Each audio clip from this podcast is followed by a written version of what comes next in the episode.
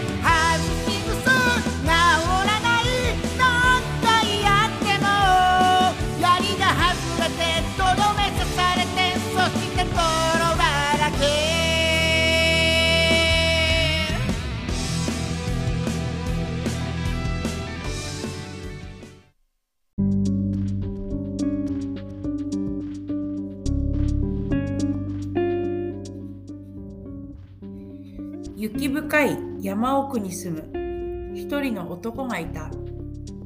ある日男が山道を歩いていると罠にかかった鶴を見つけた。心優しい男は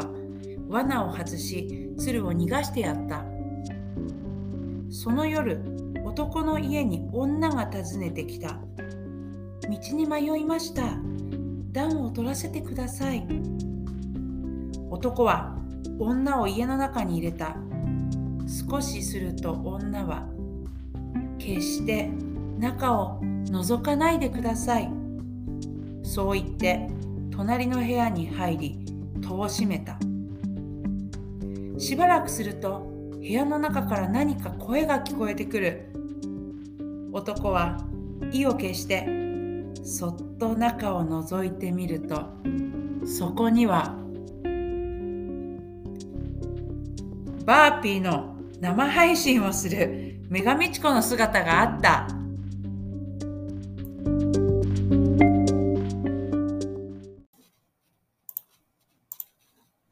親衛隊の皆さん、こんにちは。こんばんは。おはようございます。スパルタンレースオフィシャルコーチのみちこことメガミチコです。本日聞いていただいているエピソードが、えー第80話目になります。2022年2月1日に突然の思いつきと勢いでメガミチコチャンネルを開設し、ポッドキャスターデビューしてからちょうど、えー10ヶ月間、うん、試行錯誤を続けながら活動してまいりました。えーこれも多くの親衛隊の皆様に支えられ、ここまで続けてこれましたことを本当に大変ありがたく思っております。ナンバーワンよりオンリーワンをテーマに、無謀で野蛮で心温まるスパルタンレースにまつわるエピソードを勝手に紹介し続けてきた私の番組 Who Am I?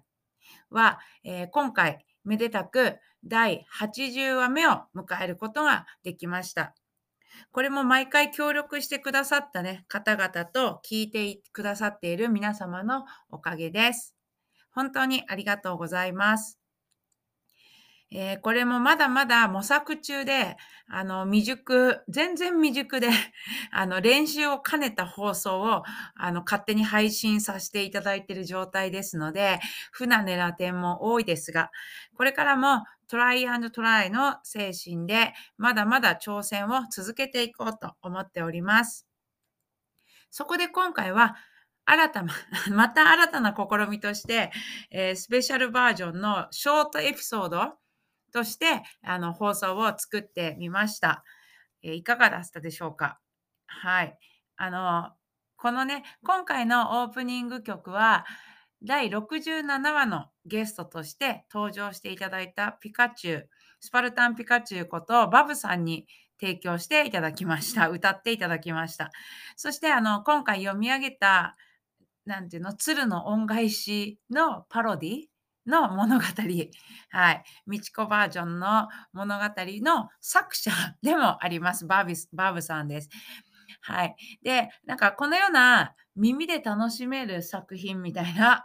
のがなんか面白いなと思ってまたやっていきたいなと思うので、えー、何かですね、ネタがあったらね、またぜひぜひ、あの、使用させていただければと思いますし、これ、あの、著作権、肖像権フリーでね、ご提供をぜひお願いいたします。他の親衛隊の皆様からも、あの、こんなの面白いよとかね、あったらどんどんアイディア取り入れてまいりますので、どうぞお待ちしております。よろしくお願いいたします。あの、なんかこうやって、親衛隊の、ま、皆さんと作り上げていく、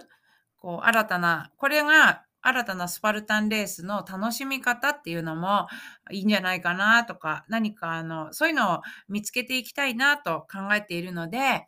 えー、あと、スパルタンレースだけではなく、なんかこういうのをきっかけに、別にスパルタンじゃない、あの、他の他ジャンルの他の分野の方々とも新しい何かができたら素敵だなと、できるんじゃないかなっていうのを、あの、目論んでおります。そして燃えておりますのでね。あの、だけど、ただもちろん、こう、スパルタンレースが好きな方たちで、あの、親衛隊の中で別にスパルタンレース以外の話とか全然興味ないんだよっていう方も、あの、いらっしゃると思うんですけど、あの、そういう方のニーズにももちろんお答えしてまいります。そういうマニアックなコアな回もあのやっていこうと思いますし、あの、それこそ私だからできる、うん、あの、マニアックなスパルタン、いや、これ、スパルタンのことね、あの、もっともっと知りたいっていうようなあの情報だったり、えー、そういう内容も作っていこうと思いますので、えー、よろしくお願いします。